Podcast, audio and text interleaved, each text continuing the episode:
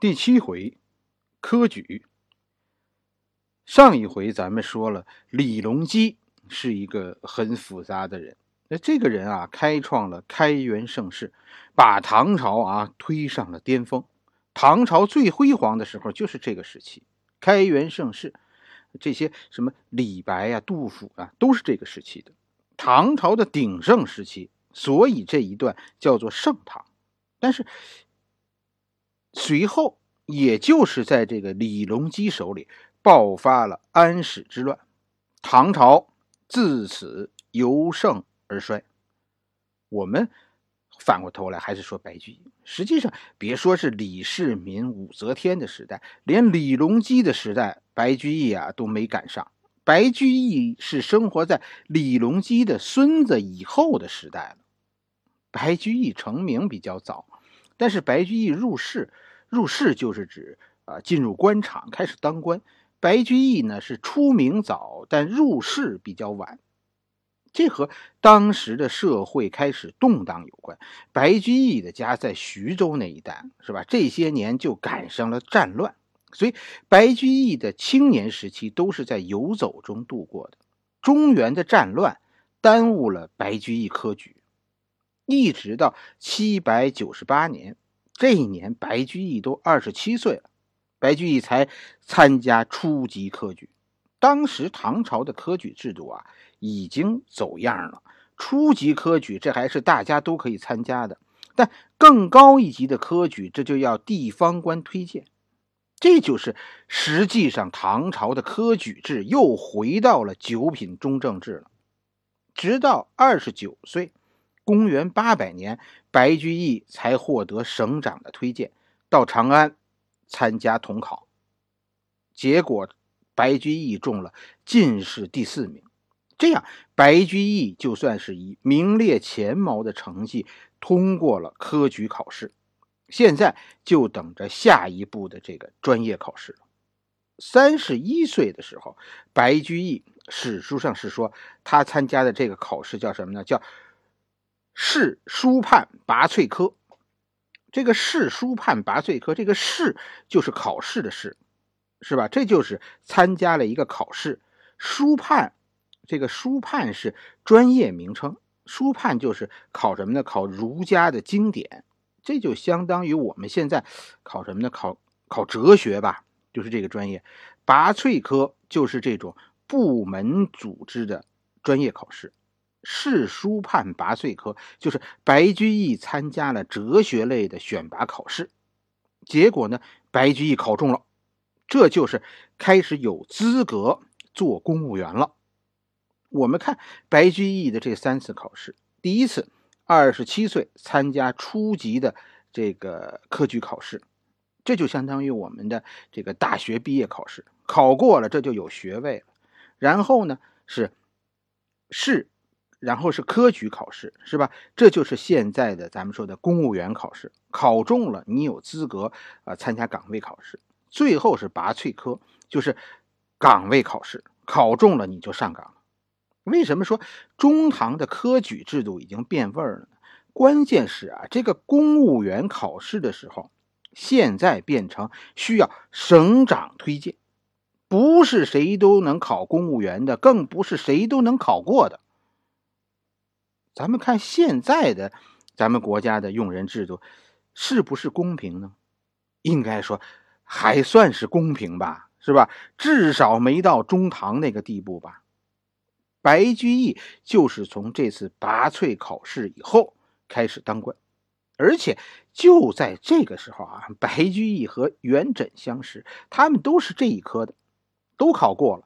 后来这两个人。白居易和元稹成了无话不说的好朋友，他们的交情留下了一句话，叫做“不足与外人道”。我们有时候常说某事不足与外人道，这句话是白居易和元稹留下来的。有些话只能和铁哥们说，不能和别人说。他们好到什么程度呢？啊，元稹给白居易专门写了一首诗，一首长诗。对了，就是《莺莺传》。崔莺莺和张生的故事，就是后来被改编成元曲《西厢记》的那个。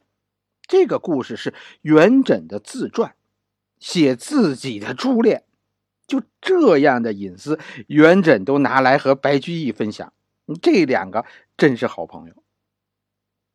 这里我们插一句，就关于这个，呃，《莺莺传》和《西厢记》，这是两个不同的故事，人物虽然一样，但中心思想是不同的。《莺莺传》是说什么呢？《莺莺传》是说张生和崔莺莺认识了，这个青年男女要好了一段时间，但这种要好啊，影响了这个男孩子的前程。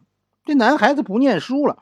于是呢，以至于呢，荒废了学业，考不上大学。男孩后来明白过来了，断绝了这种关系，发奋读书，终于复考成功。按咱们现在的观点来看，这是一个啊，这是一个什么内容呢？这是一个反对中学生早恋的话题，是吧？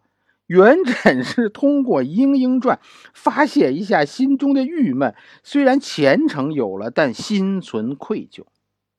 当年和莺莺分手时候，那个话说的太绝了，以至于后来都没法见面了。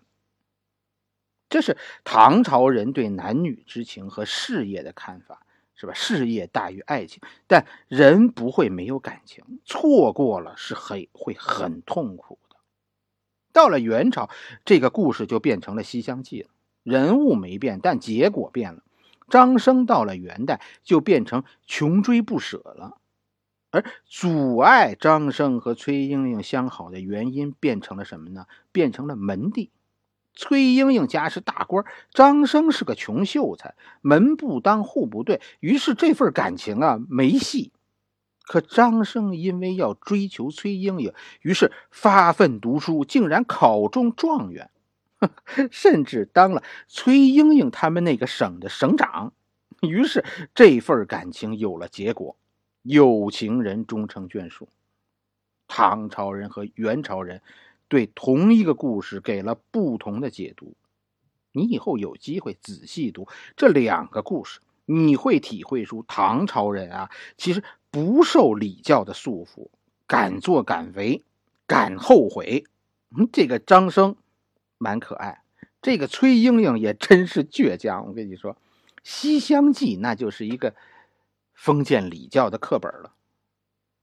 所以你要理解一个事情，就是白居易是生活在一个思想高度解放的时代，封建礼教啊，还不是必须遵守的行为准则，仅仅是读书人心中的一个向往。三十二岁的时候，白居易当了校书郎，这是一个官名，相当于呃咱们现在的什么职务呢？嗯，就相当于国家出版署的编辑，专门管啊对国家图书馆藏书的修正。现在你就知道，白居易和元稹这两个人就考的是这个部门，这是一份技术工作，一直到三十五岁。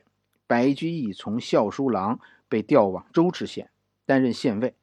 周至县是咱们现在西安的一个区，是吧？周至县就在西安边上，就是在这里，在周至县的时候，白居易有一次出游，到仙游寺这个这个道观，仙游寺是一个道观，在这里写了那个著名的《长恨歌》，这也是我们后面要讲的那首诗。其实我老听有人说啊，他把这个《长恨歌》呀称为著作，似乎这是一个啊写了好几年的东西。但我跟你说，其实不是，这个诗啊，真是不是你能憋出来的，这是一气呵成的，半个小时、几十分钟，甚至于啊，都不是事先想好的，随手一写就有了。这些杰作呀，多数。都不是辛苦耕耘的结果。所谓的杰作，都是兴之所至，是吧？错过了机缘，就再也找不到灵感了。今儿高兴就有了，写了，这就是千古名篇。实际上，应该说，按照咱们现在的眼光看，白居易青年时期，白居易还是比较顺的。二十七岁，咱们现在人二十七岁就相当于呃研究生毕业吧。是不是考的比较晚的人，二十七岁咱们研究生毕业，然后就考取了公务员，仅仅用了八年时间，三十五岁就成为大概相当于咱们现在这个北京怀柔区区长这个职务。二十七岁毕业啊，八年时间，三十五岁就当了怀柔区的区长，应该说这个年轻人啊是很有作为的，前程似锦。好了，这一回我们讲了白居易的青年时期，下一回我们继续讲。